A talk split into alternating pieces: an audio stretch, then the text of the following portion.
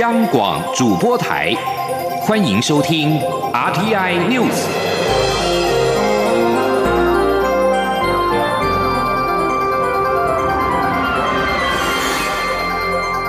听众朋友您好，欢迎收听这节央广主播台提供给您的 RT News，我是张顺祥。中国政府二十六号深夜宣布，自二十八号的凌晨零点开始，暂时的停止外国人持目前有效的中国签证和居留许可入境，而各个口岸签证各种校期过境免签，各地区的特别入境免签的措施也同时一并的暂停。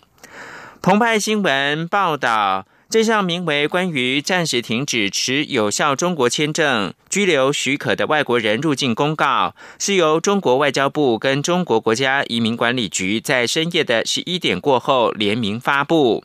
公告提到。鉴于新冠，也就是武汉肺炎疫情在全球范围快速的蔓延，中方决定自二十八号凌晨零点开始，暂时的停止外国人持目前有效来华签证和居留许可入境。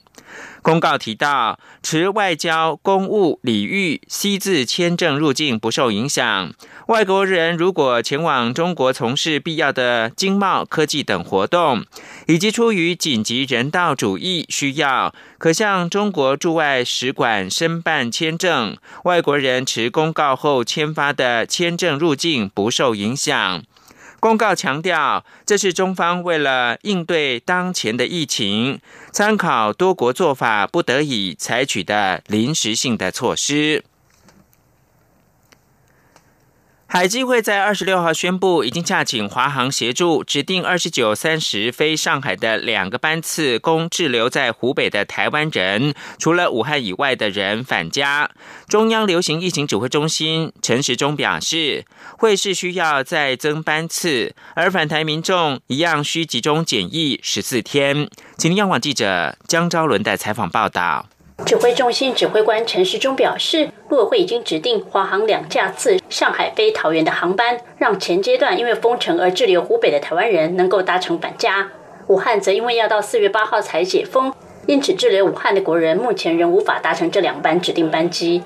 陈时中强调，会根据需要增加班次接滞留的民众返台。陈时中说：“嗯，这样的一个电子航机并没有设定说一定是这两班呐。”那当然要根据需要哈，那当然是有可能会再加开，好不是加开了，就多多一班来做这样的一个专门使用，好，它并没有，它是一个定定期的一个航班嘛，嘿，那只是我们选择这样的航班，那不要跟其他旅客混在一起，好，那一定的防护，那回来做集中检疫。华航这次调派的波音七七七客机执行湖北台人返国任务，虽然每架载运量为三百多人。但基于防疫需求，这次接回滞留湖北台人的两架班机，每架最多载运两百二十人。指挥中心副指挥官陈宗彦透露，目前向海基会登记定位的人数已经超过四百四十人，可说一公布即爆满。中国面台记者赵伦台北采访报道。而有意搭乘的，应该紧速联系海基会。内政部次长陈宗彦二十六号表示，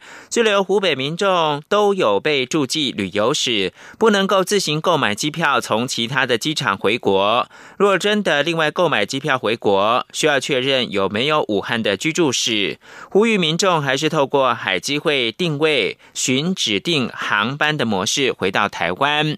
而陆委会二十六号下午表示，目前指定的两架次班机都是定期航班，是我们自己国人搭乘我们自己的航空返台，所以没有涉及到两岸协商的问题。而湖北省台办二十六号则表示，滞留湖北的台湾民众希望就近从武汉直接返回台湾。湖北省台办负责人表示，先前由东航跟华航共同直飞运送返台的三百六十一名台湾民众，在结束集中隔离十四天之后，已经在二十五号全部的回家。目前仍滞留在湖北的台湾民众，希望就近从武汉直接返回到台湾。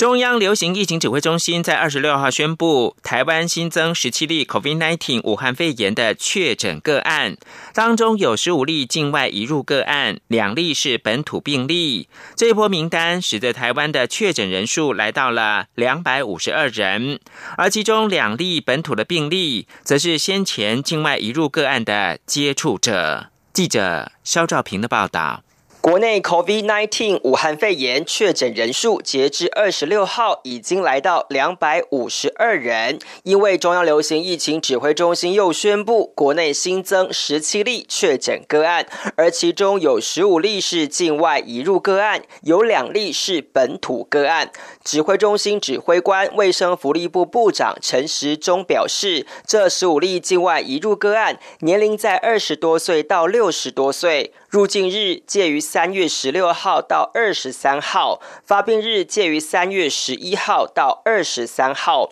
发病前活动地点包括美国、英国、纽西兰、西班牙、马来西亚、摩洛哥、墨西哥等国家，其中又以英国移入个案最多。他说，发病前活动地点包括好美国、英国哈等等，大概英国的案例这呃这一次比较多，这边有六例。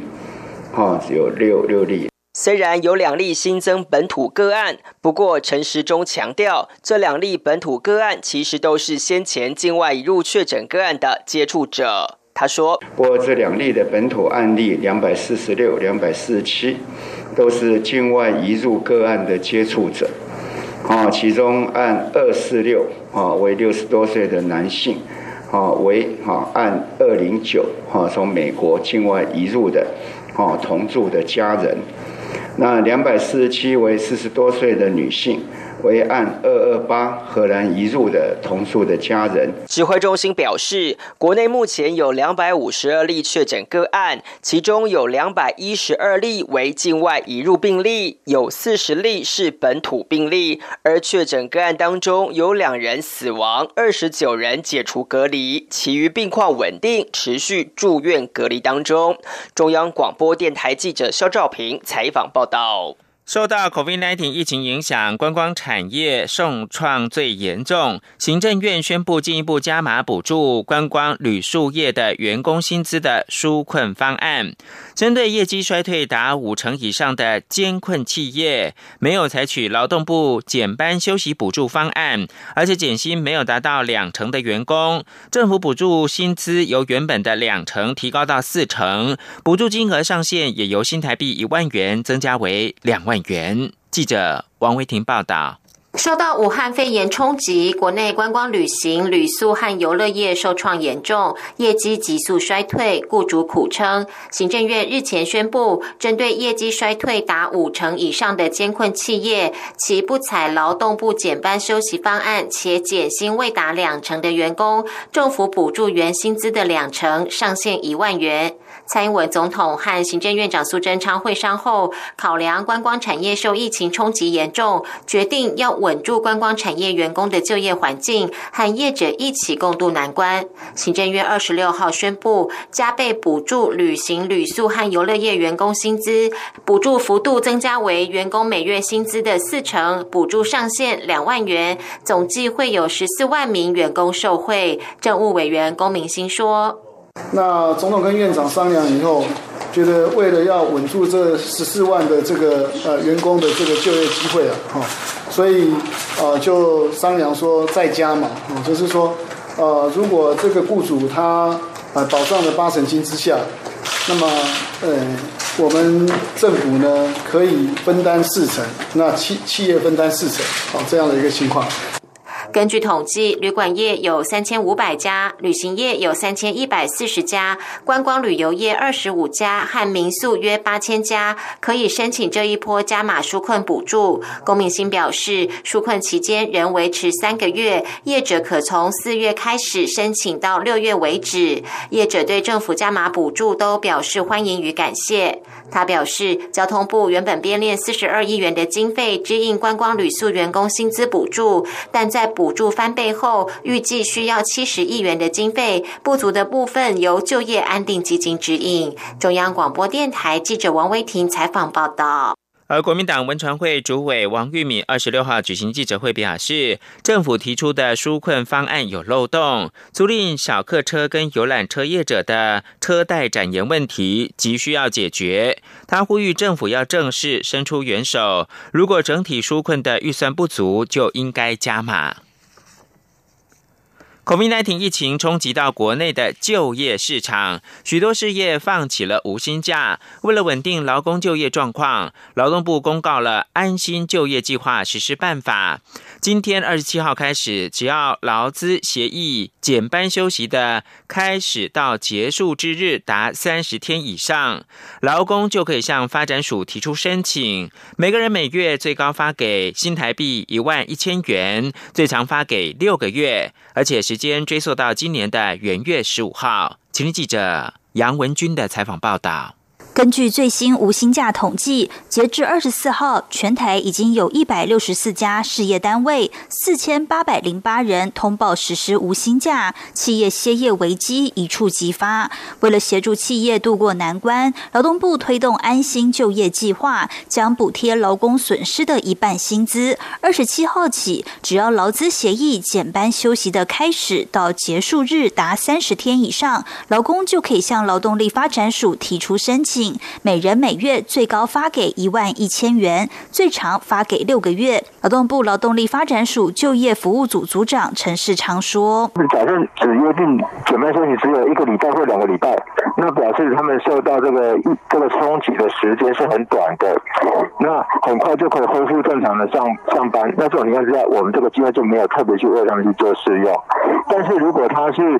一个月为期一个月以上，甚至有两个月、三个月这种情形，那就纳入我们的试用对象范围。劳动部举例，劳工在实施减班休息日的前一年，雇主帮他保的平均月投保薪资为四万五千八百元，在与雇主协商减班休息期间，雇主仍要给基本工资两万三千八百元，薪资差额就是两万两千元，劳动部将补贴一半，也就是一万一千元。劳动部也指出，适用对象为今年一月十五号到十二月三十一号期间，由地方劳工行政主管机关列册通报的减班休息劳工，包括按月计酬的全时劳工及与雇主约定正常工作日数及时间的部分工时劳工。劳动部也强调，由于二月十八日已经加码实施充电再出发训练计划，劳工只能择一申请。若是劳工于同个时期受雇两个以上的现职雇主者，可分别申请薪资差额补贴，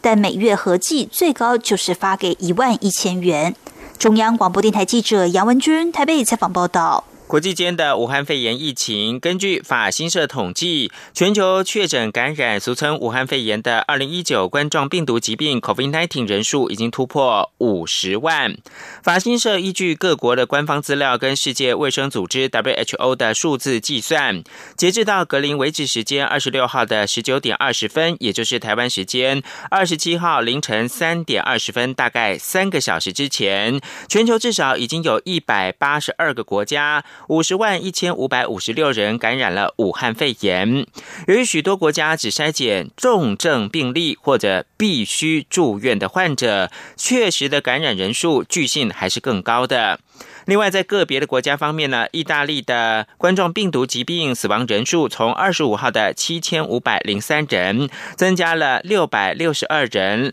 累计来到八千一百六十五人。不过，这个数字不包括在北部比蒂蒙地区过世的五十人。另外，在美国纽约市疫情持续恶化，二十六号单日新增了一百死，确诊总数冲破了三点七万例。在英国。二十六号首次出现二十四小时期间超过一百人因为感染武汉肺炎不治，死亡人数达到一百一十五人。在土耳其，二十六号扩大筛检疑似病例，结果通报病例数暴增了一千一百九十六例，并且有十六个人不治，累计三千六百二十九例确诊，七十五个人死亡，而单日的病例跟死亡数都创下了自出现确诊首例以来之最。这里是中央广播电台。我是中央流行疫情指挥中心副指挥官陈宗彦。目前所有入境人士一律需居家检疫十四天，居家隔离或检疫期间绝不可外出。如果有日常生活需求，无家人可协助，包括就医安排、慢性病领药、送餐、垃圾清运、心理咨商等，都可联络各县市关怀中心。如您正接受居家隔离或检疫，不可外出。防疫期间，请大家给正在居家隔离或检疫的亲友支持与鼓励。有政府，请安心。资讯由机关署。提供。是阳光，像台湾之光穿透世界之窗；是阳光，像神鹰翅膀环绕地球飞翔。现在是台湾时间清晨的六点四十五分，我是张顺祥，继续提供新闻。是美股连三红，油价重挫。美国股市道琼指数二十六号连续第三天收红，主要是因为联邦参议院通过了历来最大规模的二兆美元纾困的方案，以协助受到武汉肺炎疫情快速蔓延影响的劳工、企业以及资源耗尽的医院等等。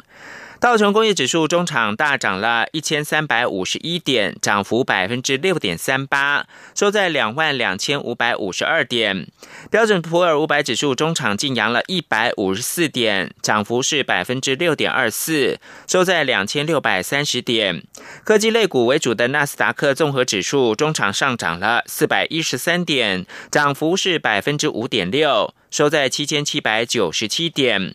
而国际能源署警告，全球石油需求自由落体式的下滑，引发了油价跌势。指产油国增产之际，俗称 COVID-19 的武汉肺炎导致的限制人员流动措施，对石油消费造成了严重冲击，原油价格二十六号重挫。纽约市场西德州中级原油的期货价格下跌了一点八九美元，到每桶二十二点六零美元。伦敦市场北海布伦特原油的期货价格下挫了百分之三点八，到每桶二十六点三四美元。跟金钱有关的是退休金的问题。行政院会呢是通过了农民退休除金条例草案，建立农民退休的制度。根据草案，未来农民退休的时候，可以领老农福利津贴跟农民退休除金。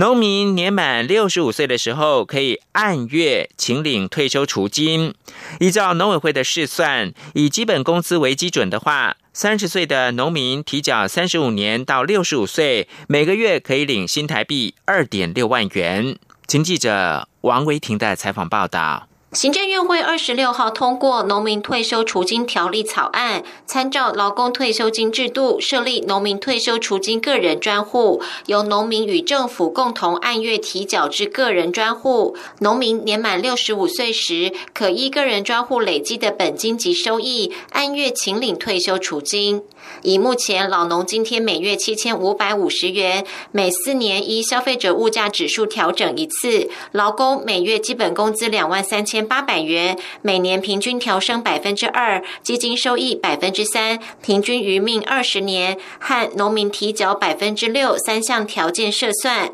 假设农民三十岁开始月缴一千四百二十八元，退休可月领两万六千元；四十岁投保者退休则是月领一万。八千元。农委会副主委陈天寿表示，各项指标后估计，实施第一年将有六万人，到第十五年预计会有十二万多人参加。所以这样子，第一年我们是这样子计算的，第一年大概是从呃。五十岁以上的大概有十趴会参加，五十岁以下大概二十趴这样子的一个状况，估计的话就是大概有六万多个人第一年会进来，那当然到那个最后的那个十五年，这个数量是会逐渐的去去增加，有这样子的一个设计跟推估。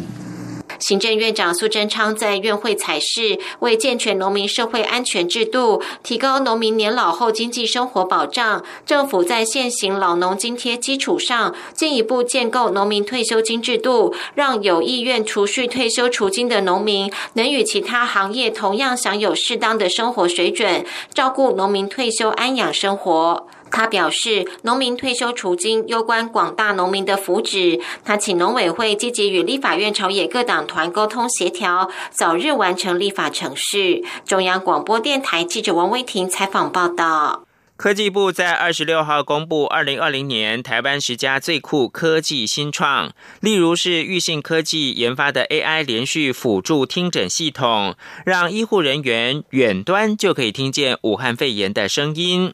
另外，云守护安控开发的 AI 骨架侦测技术，可以精准的侦测场域内人员行动，以避免各种风险。科技部后续将持续帮助这些新创好手增加国际能见度，让台湾的新创茁壮成为独角兽。央广记者郑祥云、谢嘉欣采访报道。科技部近年持续选拔年度台湾十佳最酷科技新创，找出具有技术实力、可改变产业规则，且有市场接单及验证能力，链接全球行销国际潜力的台湾新创团队。今年选拔结果二十六号出炉，最新的新创石库以 AI 技术团队为主，比重高达五成，其次则为生医领域占了三成。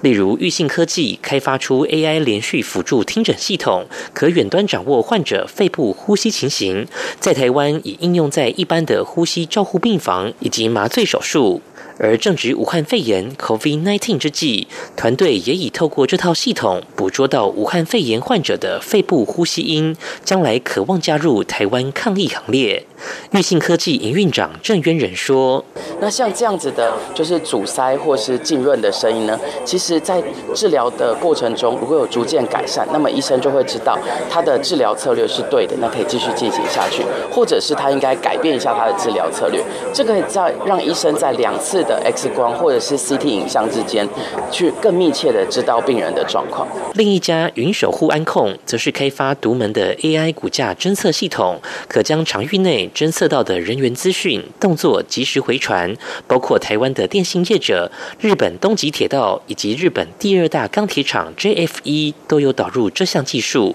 可避免偷窃、意外事故。而应用在商店，也可了解消费者行为，借此调整行销策略。云守护安控行销业务经理李博义说。比如说，我们可以知道这个人他进来这个场域，我们可以知道他的性别、他的年龄，而且是在不侵犯他的隐私情况之下。那第二部分是我们可以知道这个人在这个场域上有没有疑似偷窃的行为啊，或者是疑似是比如说，哪他跟哪一个商品的互动次数比较多？科技部长陈良基表示，会持续追踪每年新创石库的后续发展。目前已有一家业者将触角延伸至全球二十多国，已堪称是独角兽。科技部也将持续协助台湾新创石库。提高他们的国际能见度，吸引全球资金挹注，站上国际舞台。中央广播电台记者郑祥云、谢嘉欣采访报道。根据统计，台湾的施加儿只有百分之六的人有机会住进到自立宿舍。中华育幼机构儿童关怀协会二十六号邀请了歌手梁文音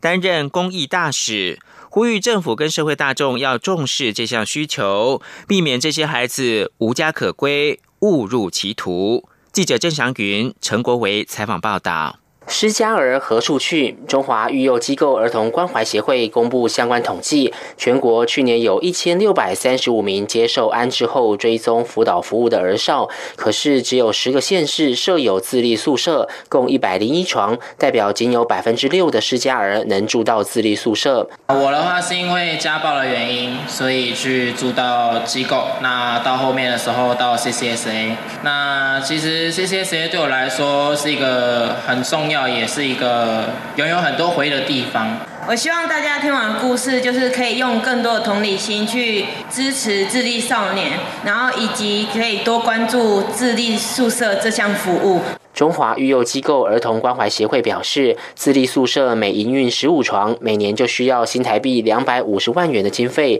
但政府补助约五十万元，等于还短差两百万。中华育幼机构儿童关怀协会请来歌手梁文音担任公益大使，希望各界能扶助施家儿自立。梁文音说，他十七岁离开育幼院，后来参加歌唱选秀节目《超级星光大道》，幸运进入演艺圈。但他知道有些施家儿少后来就。就真的走偏了。走偏了，其实是很可惜的，因为我相信这些孩子他们在机构里面被爱过、被照顾过，他们尝过那个美好的滋味。很可惜，他们未来没有办法从受助者变成助人者。我觉得这是